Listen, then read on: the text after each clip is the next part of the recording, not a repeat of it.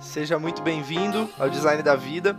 Aqui é o Cris Fedrizi e o objetivo do podcast é de trazer referências sobre a vida, pessoas fora de série, CEOs, líderes, e o meu propósito é ser ponte de conhecimento, tá? E te trazer o que existe de melhor é, para você aprender a lidar com seus desafios, para a gente criar um Brasil melhor, um mundo melhor. Todas as terças, às 9 horas, com um novo episódio. Te desejo um ótimo episódio e a gente se vê na próxima. Um forte abraço, tchau, tchau.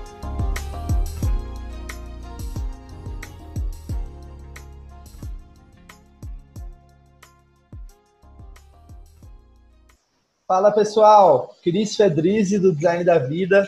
Hoje estou aqui com a Priscila Gama, TEDx Speaker, estrategista de inovação em tecnologia social, consultora de políticas de diversidades e fundadora CEO do Instituto das Pretas. Pri, além dos rótulos, queria conhecer um pouquinho, de forma resumida, a sua trajetória, a sua história e como que você se define, né, além dessas nomenclaturas que eu, que eu acabei de comentar. Ah, eu sou uma favela queen. eu sou mais uma diva das comunidades, assim, da minha comunidade, da periferia, como várias mulheres pretas e periféricas incríveis eu convivo e que eu tenho a honra de, de trabalhar junto, assim. Eu sou uma mulher preta, periférica, com registro de corporeidade, territorialidade muito forte, assim. Eu sou uma capixaba orgulhosa, é, uma changemaker, é, acho que por definição de alma, assim. Eu, eu sou isso, eu sou mãe de dois meninos pretos incríveis e casada com um preto sensacional, assim. Show. Acho que é isso. E, e, de onde vem essa, enfim, um pouquinho da sua história, assim. Eu vou, eu vou começar primeiro com uma curiosidade, tá? Que é que eu descobri, é. É, que é o seguinte: você realizou a primeira, né, e única festa de hip hop negro feminino do Brasil, né? O que, que foi isso? Conta pra gente como é que foi. Eu tô mais curioso, queria começar com essa curiosidade. Cara, então, na verdade, assim, deixa eu, deixa eu consertar, né? Assim, o Brasil tem muitas festas de hip hop preto feminino, sabe? Tem muito. É, há quem diga que o Beco das Pretas hoje é o maior, né? E segundo, enfim, as questões de público, a gente também acredita. O que a gente criou aqui é, foi a primeira festa de protagonismo negro feminino e periférico do país, assim, com mulheres no comando, contando dinheiro, produzindo na segurança, sacou? Ah. No mic, no, enfim, todos os lugares e isso tudo na periferia. O que o Beco das Pretas é, fez e faz, Beco das Pretas é o nome da nossa festa, que é um festival desde o começo, né? Só que mulheres pretas e periféricas a gente não tem essa. Te aprende sendo, né? O profissionalismo da empreendedora preta periférica, de uma forma geral, seja ela empreendendo na cultura, na arte, na moda, na culinária, na tecnologia, é sempre o mesmo. A gente aprende sendo. Não tem curso é, disponível, não tem um diálogo disponível acessivelmente, que eu falo, né? É, que caiba, um curso que caiba no, no bolso da galera. É, não tem um diálogo em casa familiar de empreendedorismo, então assim, é muito raro você é, é, você ver mulheres, por exemplo, da minha geração, eu tenho quase 40 anos, em que tem uma família negra que dialoga negócio é, na sala de casa como a maioria dos nossos conhecidos brancos. Assim. Então, a gente aprende sendo. A gente se profissionaliza já atuando profissionalmente.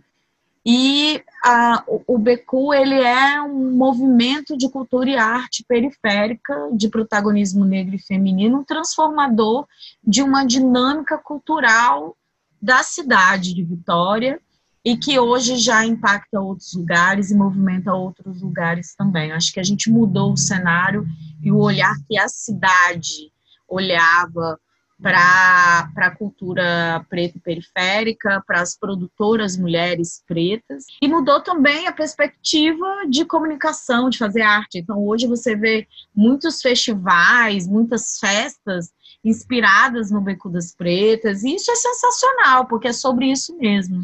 É sobre acesso, sobre representatividade e sobre um conhecimento singular que precisa circular. E o que, que que foram alguns aprendizados principais assim que você tirou de, enfim, começar esse projeto, rodar? Eu imagino que você deve aprender muito, né, com as pessoas, com o impacto que isso causa e tal. Você tem na ponta da língua assim alguns algumas coisas que você acha que é legal compartilhar de aprendizado? Ah, sem sombra de dúvida, é aprenda a lidar com dinheiro. Depois é não desafie é, o seu coração e nem a sua cabeça. Quando você é gestora de projetos de impacto social, é, você precisa trabalhar entre a emoção e a razão sem abrir mão dos dois. Então, assim, você está em dia com o seu emocional e seu espiritual é, sem sombra de dúvida, muito importante. É, no meu caso, o meu afrocentro é o meu epicentro, então eu preciso sempre estar lidando com a, a vontade de mudar o mundo e a, a necessidade de ser frio o suficiente para criar estratégias para mudá-lo, né? E saber que eu não vou fazer isso sozinha. Então, assim, tá sempre cuidando aí da cabeça, bebendo muita água, não abrindo mão da Whitney Houston. e como que você. Esse é um papo que eu sempre levanto na, nas conversas e eu queria saber de você. Então, como que você faz? Que práticas que você tem? Que você costuma fazer que te traz para o centro, que te que faz esse balanço entre mente e coração? Que momentos que você tira para você para fazer essas reflexões? Não sei nem se é reflexão, enfim, como que você lida com isso? Então, eu sou do um povo da maré, né? Vitória é uma ilha, a gente é cercada pelo mar e a gente a alma da gente é uma alma que bate num beat do mar, sabe? Então eu tenho a sorte de morar próximo da praia. É, eu moro na periferia, mas eu vou a pé para a praia e, e, estar em contato com o mar, ouvindo o CD novo, o Black King da Beyoncé, lembrando que eu faço parte de uma coisa maior, rezando para os meus guias, é, fazendo uma meditação enquanto eu caminho, respirando, pedindo para que eu tenha discernimento, assim, para fazer escolhas justas, escolher os melhores caminhos. É, eu acho que é, é para mim sempre esse momento. Mas, por incrível que pareça, eu sou muito caseira eu gosto muito da minha casa, sabe? Inclusive porque, tipo, eu trabalhei muito com meu marido para a gente construir a casa gostosa que a gente mora hoje. E, é, e a gente gosta muito de ficar ouvindo aí nossos, nossas músicas. Meu marido é sambista, é compositor, e eu sou pessoa muito de hip hop, então a gente fica ouvindo os nossos sons, sabe? Tomando aí as nossas brejinhas, os vinhos. E a gente gosta muito de ficar em casa, então é ter essa troca é, em casa, vendo os meus filhos correrem, é muito importante para mim, porque é, é, um, é, um, é uma planta importante para me lembrar também aonde eu cheguei, da onde eu vim e por que que eu continuo também, né? É para a gente construir agora o futuro que eu quero viver. Assim, eu não estou construindo só para os meus filhos, eu estou construindo para mim também. Então, eu acho que é importante é bem importante. Eu gosto, eu gosto de ficar em casa, eu gosto de ir do pagode ao hip hop, eu gosto de dividir uns drinks com as pessoas e eu não abro mão da caminhada na praia. Ah, e, e, o que, que significa empreender para você? Assim? Porque essa é uma discussão e, e, eu queria levantar, daqui a pouco a gente vai entrar mais, é, mais aprofundada em inovação, tecnologia social, mas assim, o que, que te move assim como empreendedor? Por que empreender, basicamente? Então, eu tenho um conceito meio diferente de empreendimento, assim. Eu acho que, é, primeiro, Cris, é importante dizer que eu venho do lugar que bate diferente, assim, o empreender de alguém que é fora de que é fora da periferia é um empreender a fazer dinheiro, sabe? é, a periferia sempre falou sobre a cultura da abundância. Então, é, o empreender, o lucro, ele necessariamente ele não vem, ele não fala sobre dinheiro. É claro que ele precisa falar, porque a gente quer realizar as nossas coisas também, a gente quer a gente quer sair da classe econômica, do avião. Aliás, a gente quer ter oportunidades mais de viajar de avião. A gente também quer ir para lugares bonitos para tirar foto no Instagram. A gente quer comprar casa bonita, a gente quer carro do ano. Todo mundo, a gente quer, a gente merece, assim também. Mas o lucro, na perspectiva é, de, desse empreendedorismo periférico, ele vem de muitas formas e não só sobre o dinheiro, né? Ela vem, ele vem na forma é, de construção de mudanças efetivas, porque não faz muito sentido quando você caminha e ganha isso sozinho, sem plantar, sabe? Sem plantar um futuro para as pessoas, sem plantar é, a reconstrução de uma imagem de um povo periférico, preto, né, que é tido como, sabe, o meliante padrão, como se a gente gostasse de ver crianças na rua com armas. A gente gosta de ver crianças estudando, a gente gosta de ver crianças correndo, sabe? Como todo mundo. Então, assim, a nossa perspectiva de empreendimento, ela é sempre pautada sobre a abundância e sobre a transformação. É inevitável. Mesmo quem não tenha esse essa imersão, sabe? Essa consciência é, de raça e de classe como eu tenho, é, as pessoas fazem isso organicamente, porque as periferias ensinam a gente sobre é, tem e vai ter que ter para todo mundo. É, e aí, já deixando aqui para a galera que está ouvindo, quando a gente fala abundância, eu não posso deixar de falar em escassez, que infelizmente, quando a gente chega nos asfaltos, desce das favelas, a gente se depara com o empreender da escassez, que é não pode ter para todo mundo. Então, quem tem, vale mais, né? Então, empreender, para mim, é poder é, adentrar espaços e criar acessos para que o mundo seja ah, cada vez mais abundante e cada vez menos escasso. Muito interessante, muito interessante. É, eu, eu, eu, é o que eu te falei, né? Conforme eu comecei, eu comecei a, a sair um pouco da minha casinha, assim, do, do padrão ali que eu estava fazendo de entrevistas, né? E eu estou aprendendo muito, muito, muito. Então, você vê pela resposta que vem de um outro, uhum. de um outro lugar, de uma outra história, sabe? E, uhum. eu valorizo isso pra caramba. E o que, que significa abundância para você? Abundância é verdade, abundância é respeito. Você pensar na gramática nítida que diz eu respeito, ele respeita, nós respeitamos, né? criando uma lógica circular. É, acho que abundância é você ter o suficiente para que outras pessoas tenham o suficiente também. É, para mim, abundância é isso, sabe? É menos acúmulos e mais compartilhamentos, né? É, e, e para mim faz uma lógica quando eu falo isso, principalmente enquanto sendo empreendedora, e é importante falar isso, eu sou empreendedora, eu tenho negócio e eu lucro também dinheiro com isso, sabe? É, mas quando alguém fala em abundância para mim, é sobre o que eu faço também é, em circular esse dinheiro. Então, por exemplo, hoje é, eu não acumulo dinheiro, pago as minhas contas, guardo o necessário e o resto, de alguma forma, eu invisto em outros negócios pretos para poder plantar essa circulação de empoderamento, né, e de chances e de acessos. Eu acho que é isso.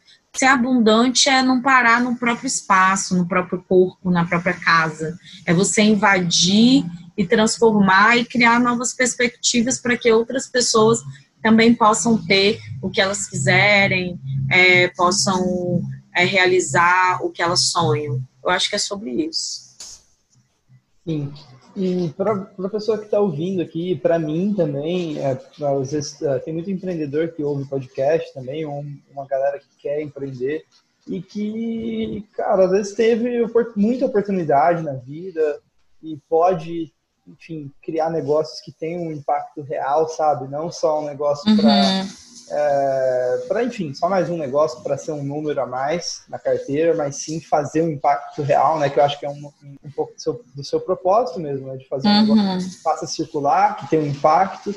É, que dica que você daria para a pessoa que está ouvindo aqui? Que, que você acha que a gente, como ouvinte, ou eu agora aqui, possa sair desse podcast e levar é, para casa e repensar, talvez, os projetos que eu estou me envolvendo, ou os próximos ciclos de vida que eu vou decidir, que eu vou investir para minha vida, que pode ser ter um impacto mais positivo para essa nossa sociedade brasileira. Então, Cris, eu acho que a gente está passando por um momento que é de transição ponto, tá? Ah, eu não acho que nada que a gente sabe e faz sobre modelos de negócio, forma de fazer negócio, é uma coisa que vai continuar, sabe? Vai ter vacina e nós vamos voltar no status quo que a gente vivia, assim, de, de acho que é mais essa dinâmica. Eu acho que a gente já está já tá experienciando novas dinâmicas e isso está fazendo as pessoas refletirem, por exemplo, os hábitos de consumo e os hábitos de consumo e o que, e o que isso dialoga. É, sobre, por exemplo, exponencialidade, sobre valor de mercado. Eu acho que hoje qualquer negócio, qualquer projeto, qualquer perspectiva de investimento vai precisar da tecnologia social para entender é, e ter novos, novos olhares aí para o momento que a gente vai viver. E aí a humanidade vai aprender sendo como a periferia já faz há muito tempo. Então, eu acho que a gente vai ter uma galera é, que já sabe fazer isso desde, a, desde o nascimento, ensinando é, o mundo como, como gerenciar é, a sua existência, sabe? Então, Sim. assim, como eu, por exemplo, tenho algum, alguns negócios é, junto com pessoas não negras e a gente tem conversado muito sobre isso, sobre como a gente já sente os padrões de consumo completamente é, mudados, não tem como retroagir. Então, acho que agora é as pessoas lerem mais, ouvirem mais e buscarem mais. Eu acho que há um tempo atrás todo, toda empresa queria um consultor né, de brand, de modelagem de negócio tradicional. Eu acho que a galera vai precisar investir em consultores de tecnologia social, diversidade, enfim, essas coisas, porque o jogo virou e eu não tenho a menor dúvida sobre isso. Acho que isso é um bom sinal, então, né, de, de mudanças. Não. É, sem dúvida porque, enfim, são, eu acho que um pouco da, é, das novas gerações também não entendem muita coisa que no passado era uhum. normal, uhum. sabe? De, ah, não, é assim porque é assim. E aí, com acesso à informação que a gente tem, tem uma série de fatores né, que influenciam uhum. essas mudanças, mas eu também me vejo com um olhar positivo. É, vamos falar um pouquinho de produção de conteúdo, que eu sei que você é uma, uma fã de conteúdo, criadora de conteúdo. É, eu fui acompanhar ali seu Instagram e fiquei maluco, assim, com o tamanho da audiência, a pessoa, pessoal engajado, né, com tudo que você faz, cria e tal. É... Eu queria saber o que, que você aprendeu nesses anos aí que você acha que é, que você descobriu sobre produção de conteúdo, que você acha que é bem importante falar, compartilhar. Ah, cara, sempre que é, parece clichê, mas eu sou, eu sou nas redes sociais o que eu sou, assim. Eu adoro comunicação, a comunicação tá em mim. E eu, sei lá, eu tô nas redes sociais, eu tenho quase 40, como eu falei, né? Então eu sou uma moça que teve um fotolog, sacou? Então, assim, não é novo dividir as coisas no meu dia a dia. Eu acho que eu não faço a barra. Então, por exemplo, essa coisa de, ah, tem que postar todo dia o algoritmo. É tipo, ah, desculpa, minha vida não bate esse beat do algoritmo, eu já tentei dar um surto, né? Fica todo mundo nessa pressão, aí você publica coisa que você não precisa publicar. Não, amado, sei lá, fica em casa, vai ver um jornalzinho, vai ver uma sériezinha romântica, sei lá. Mas Mais você natural, não tá afim de né? publicar, é não tá afim de publicar um conteúdo, pô, não vai, não publica. Porque também tem audiência que precisa entender a sua humanidade, né? E que às vezes não vai estar tá afim de te ouvir. Então, por exemplo, Hoje eu já não publico com tanta frequência. Eu confesso que no começo da pandemia, todo mundo, sabe, fritando, eu fritei também. Eu falei, cara, não sou eu, qual é? Vou vou deixar isso me dominar. E no final das contas, eu acho que não é nada nosso, né? É tudo do, do Zuckerberg. Então, a hora que ele pirar e falar, vou tirar do ar, vou tirar. Vocês vão ficar tudo sem Facebook, Instagram e WhatsApp. E a galera vai fazer o quê? Entende? Vai vender como? Sei lá, vai. Então, assim, eu acho o máximo, entendeu? Inclusive, não estou falando aqui mal do Facebook, que adoro adoro ser usuária, sou, sou, sabe, eu acho que é, é, é uma coisa bacana se for usado para coisas boas e da forma boa. E aí eu acho que isso é uma conscientização muito individual, sabe? De você ser verdadeira consigo e com os outros. E, e cara, a gente sabe quem mente. A gente sabe quem, quem conta uma história, quem tá ali fazendo girl boss e na verdade não tem água na geladeira. Entendeu? Eu não quero ficar tirando foto de close e contando moedinha para comprar um hambúrguer para o meu filho. Eu não quero, não, eu não quero e eu não vou. E eu sou empreendedora, entende, Cris? Então, empreendedor, do, de uma forma geral, seja ela no nível avançado, ou, ou, ou tipo, já virou tipo top das galáxias, ou seja, que está começando, ela precisa ter horário para produzir o planejamento, para entender o escoamento, para entender do financeiro, para atender os clientes. Se ela fica todo dia produzindo conteúdo, uma dessas pontas vai é. falhar, é. né? Acho que a gente tem que tomar um cuidado com isso, é não surtar, vai com calma. E de onde que vem essa. Eu, eu, o que, que eu percebo, tá? Todas as mudanças que eu fiz na minha vida de positiva tiveram exatamente o que você falou agora. Não o que você falou, mas da forma que você uhum. falou. Que é um, uma postura de decisão, sabe? Uma postura de coragem, assim, uma postura de de falar, é assim e eu vou fazer, sabe? E eu vou fazer acontecer e aqui eu sei que tem essas restrições, mas é isso, eu vou me dedicar e tal. De onde que vem isso, assim, como que... É, eu sei que você já falou de algumas coisas, né, da própria vida mesmo, assim, de aprender sendo, né, que eu achei maravilhoso uma, essa, essa fala de aprender sendo, fazendo, enfim, tendo que se virar, né? Mas fala um pouquinho mais sobre isso. Mano, eu vou falar uma coisa para você, assim, é, minha mãe sempre falou duas coisas importantes. Meus pais, eles são muito diferentes. Meu pai é um cara negro que já morou na rua e minha mãe é uma mulher branca que também teve seus momentos e tudo mais, órfã muito cedo, mas que sabe que é privilegiada e tudo mais. Eles têm uma diferença de idade muito grande, mas eles têm uma coisa muito em comum. Eles falam por parábola. E eu sempre fico brincando, assim, eu faço analogias à Bíblia quando eles abrem a boca para falar, porque eles sempre ficam falando por parábola. Parece um, um grande um, um, grande RPG familiar, assim, uma coisa muito louca. E aí minha mãe tem uma mania de falar assim, que a gente vive a vida que a gente leva. E é a perspectiva dela, a partir, eu entendo que a partir, inclusive, de todas as questões de acesso e de, de privilégio que ela tem enquanto mulher branca que ela é. E que é, que é o seguinte, você, você encara a vida da forma que você, que você é, vive ela. Que, resumindo, é não espere da vida o contrário do que você faz com ela. Então, se você é uma pessoa negativa, não espera positividade, mano. Você tá botando no universo, né? Outra, entre outras palavras, é isso. Você leva a vida, você vive a vida que você leva. Em compensação, meu pai, em toda, com toda a sua vida, meu pai morou na rua e ele hoje é um maestro, entende? Então, assim, peraí, um maestro preto, um cara que morou na rua, sabe? E, e é, é foda. E aí, o meu pai, em contrapartida, ele sempre falou comigo assim: você não veio para o mundo a passeio.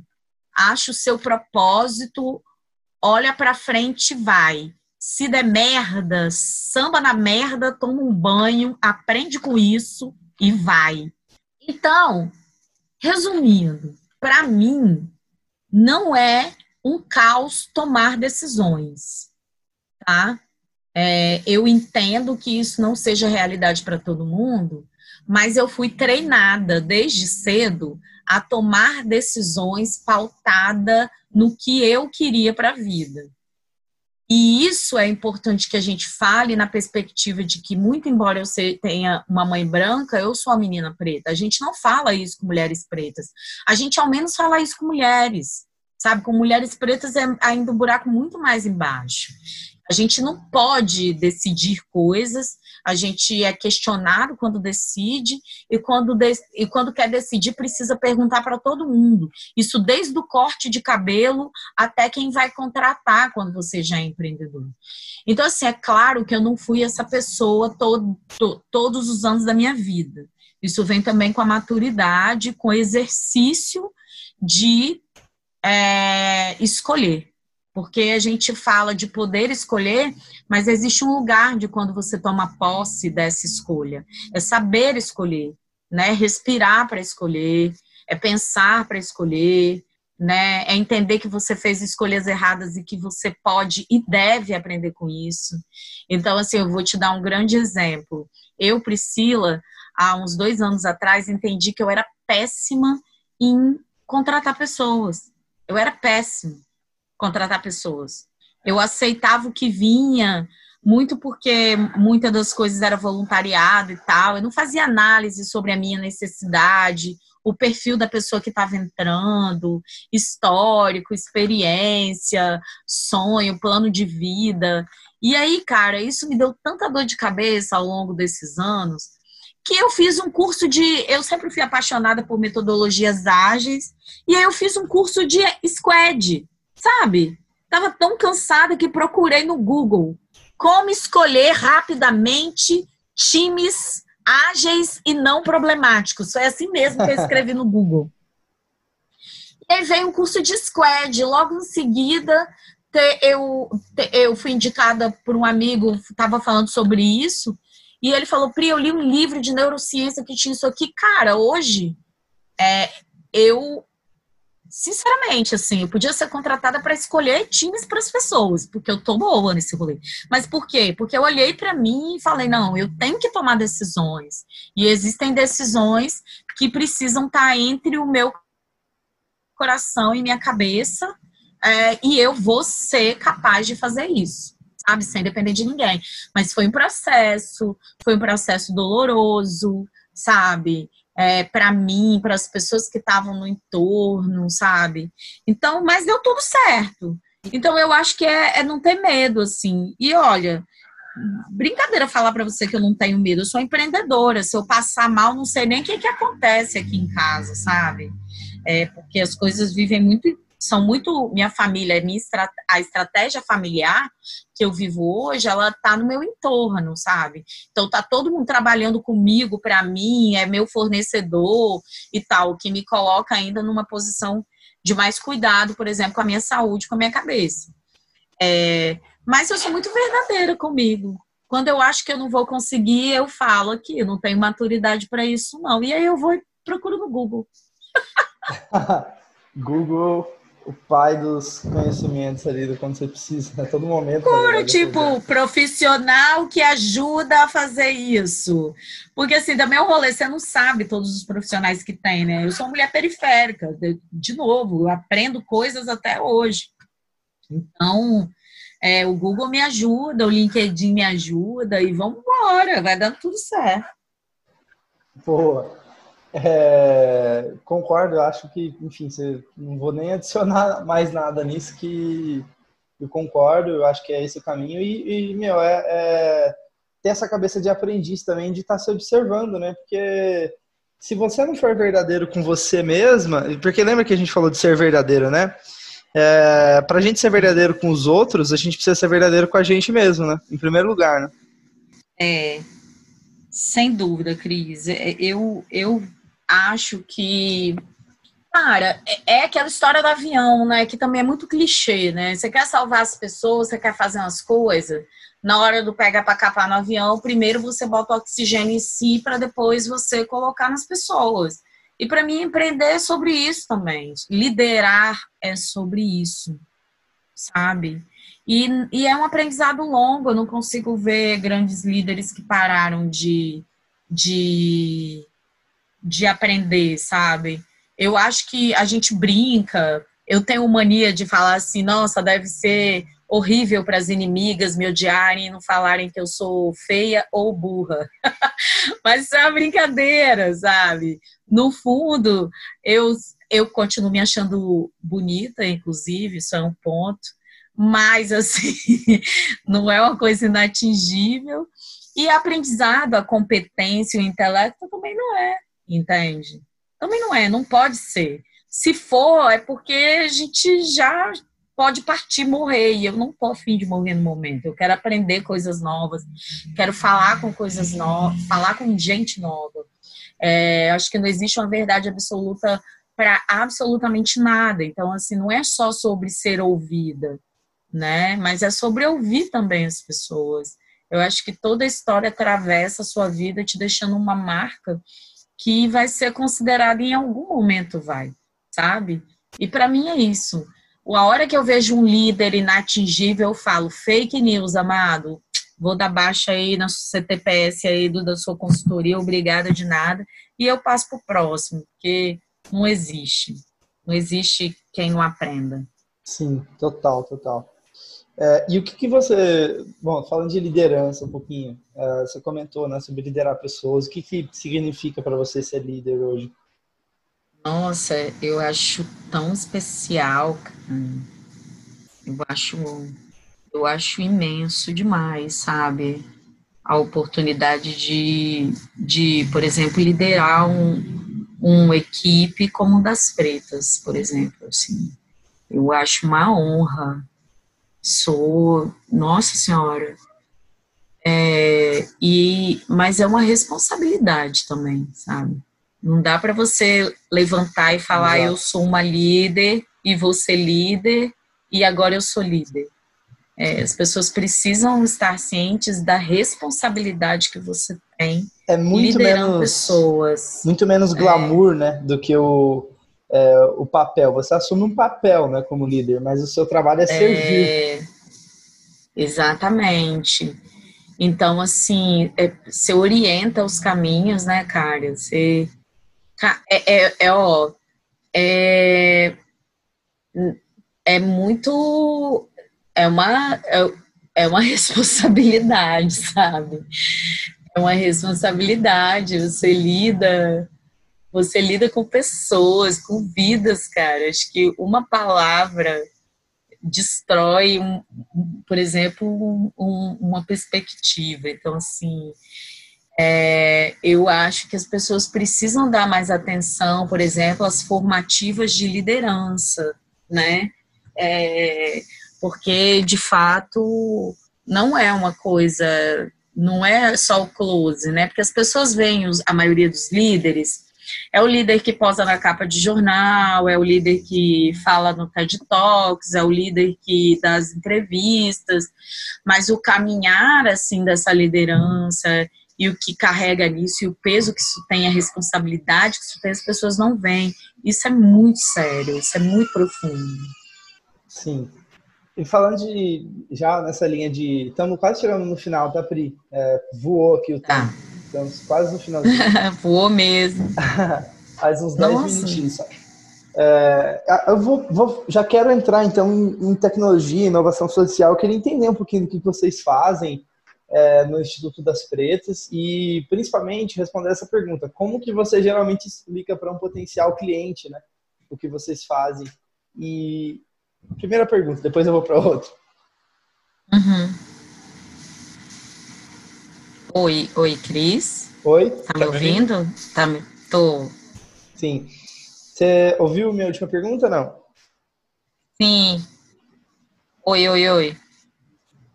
Não. Beleza. Não, tá. É, eu perguntei basicamente como que você explica para um potencial cliente sobre o que, que vocês fazem no Instituto das Pretas. Cara, então a gente é um laboratório de inovação em tecnologia social.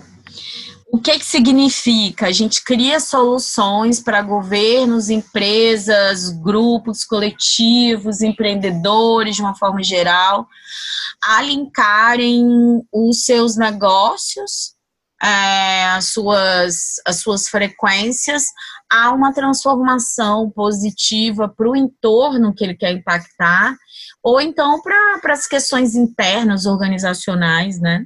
Eu acho que é isso. A gente é uma ponte de acesso para o mundo melhor. Show de bola. E você falou de squad, né? Gestão ágil. O é, que, que vocês gostam de, de usar? O que métodos que você acha que é legal falar assim, para o pessoal que está ouvindo aqui buscar talvez conhecimento sobre? que mais te, te ajuda ou ajuda vocês nos projetos? É, a gente usa muito o Squad e o Scrum aqui, sabe? A gente verdadeiramente usa muito os dois, sabe? É, eu gosto do visual do Kaban, acho que é massa usar um Kaban, você faz a galera se envolver. A gente faz muito sprint aqui no Das Pretas para ouvir, né? É, é, ah, a gente usa muita coisa, Cris, mas a gente adapta tudo para a nossa realidade. Eu criei um método pessoal chamado gestão na agilidade, porque é. tem umas paradas de método ágil que não vai funcionar para uma galera preta e periférica. Pô, a galera não fala inglês, não é todo mundo que tem computador em casa, nem internet, para ficar aí usando um, um, um, uma ferramenta de de Kanban, por exemplo, como Trello e outros, sabe? Então eu tive que adaptar essas metodologias para minha realidade, para funcionar, para funcionar com artistas que não querem é, digitalizar os seus serviços, mas para falar também com a, a equipe de, de captação de recurso, com a equipe de comunicação, com a equipe de pesquisa, com a equipe de mobilização, tudo ao mesmo tempo. Então eu misturo tudo e funciona. Ah, e aprende fazendo também, né? Porque aí você vai colocando na é. prática, vai evoluindo, melhorando, iterando. Sim, quando a gente fala de, de, de, métodos ágeis, a gente fala de métodos criados por empresas de software. Então, você, a gente precisa entender que essas metodologias elas, elas funcionam para a maioria das empresas, mas a gente precisa fazer as devidas ressalvas, porque não é toda empresa que é uma empresa de software e tem um nível de acessos e privilégios de uma, de uma empresa de software. Só que isso não pode significar que as pessoas não tenham um pensamento ágil. Então é preciso, é preciso que, enquanto liderança que eu sou, eu consiga absorver esse conhecimento, já que eu tenho já alguns desses acessos, tecnológicos é, de, em, em, outras línguas e possa traduzir isso para a minha equipe. Então, a minha equipe hoje é uma equipe que pensa 100% de forma ágil. A gente é uma organização ágil, só que não dá para falar que a gente é mais mais squad, mais scrum, mais, sabe, mais isso, mais aquilo, porque a gente é de tudo um pouco. E eu acho que é isso que faz a gente incrível, assim. Muito show. E última pergunta para a gente fechar é sobre educação mesmo, assim, como que você, você já falou, né? O Google é uma super ferramenta para mim também. É, para mim conversar com pessoas também eu aprendo muito, mas como que você aprende no dia a dia? Onde que você busca informação? Que horas que você para para é, aprender? Você falou, né, de fazer curso e tal. Enfim, comenta um pouquinho para a gente sobre a sua sua visão de aprender. Cara, então eu sou muito curiosa. Eu sou muito curiosa e educação para mim é um bagulho importantíssimo, sabe? Importantíssimo. É, é isso, são as pontes dos acessos. É, eu estou terminando meu mestrado, não está sendo fácil fazer isso com essa quantidade de projetos à frente, com dois filhos, é, ainda morando na periferia, e eu gosto de morar aqui, mas significa que tem dia que, que tem fogos, tem dia que tem tiro, tem dia que a internet não está chegando agora que chegou a fibra aqui na minha rua, para vocês terem uma ideia, né? Mas a gente vai se adaptando e eu acho que que é isso, a, a educação é, ela é importante, assim, a curiosidade, se abrir para o novo, ouvir as pessoas, entender o que as pessoas estão falando, estão fazendo. Então, assim, para você ter uma ideia, eu sou formada em Direito, com especialização em direito público, trabalhei em empresas de tecnologia com contrato, compliance, sabe, governança, e aí hum, construí a minha história para ser uma empreendedora do impacto social, trabalho com cultura, tecnologia, transformação digital, inovação, diversidade. Tem coisa que eu não sei. Então, assim, hoje eu estou fazendo, por exemplo, um curso de transformação digital, enquanto eu faço um mestrado em sociologia política, enquanto eu fiz um curso rápido aí de analista de tendência. Então, você tá curioso, cara, vai, tem coisa gratuita. Eu só não piro, eu só não entrei nessa onda pandêmica, sabe, Cris? De fazer 20 cursos, um curso gratuito de Harvard e escrever um livro, não. Isso aí eu não fiz, não. Mas eu sou curiosa, então eu acho e, e que as pessoas precisam ser curiosas. Eu acho que a gente não sabe de tudo, o mundo tem tanta coisa para discutir. Ah, e uma coisa importante, eu adoro Discovery Channel. Adoro. Por quê? Pô, cara, eu acho Discovery Channel uma coisa fantástica. Ele sempre tem, sabe, é um canal muito massa que sempre te leva para lugares que você não imaginou, com pessoas que fazem coisas que você nunca passou na sua cabeça e que aí vão te levar para muitas coisas, para novas é, perspectivas de fazer negócio, para novas possibilidades de negócio, para uma inovação sobre o que você já faz, sobre um diálogo que está sendo feito, que não está sendo que, que você nunca pode imaginar. Então, por exemplo, na pandemia, eu acabei, através de uma amiga, Lalai, que mora na Alemanha, ela me abriu um olhar é, sobre ativação de marca em virtual. E aí, pô, eu fiz contato com a galera que é produtora cultural na China, que obviamente os caras têm arte na China, tem cultura na China, tem festinha na China, né? Então, eu com certeza eles estavam fazendo coisas e já realizando coisas que a gente ainda estava imaginando. E aí, cara, você tem você se abre o espaço para novas perspectivas. Nesse caminho de conversar com a galera da China, eu descobri uma ferramenta é, que, que é em tempo real, que traduz do português para o mandarim o que é sensacional, sacou? Então, em tempo real, você fala o negócio, a ferramenta já, já, já te ajuda.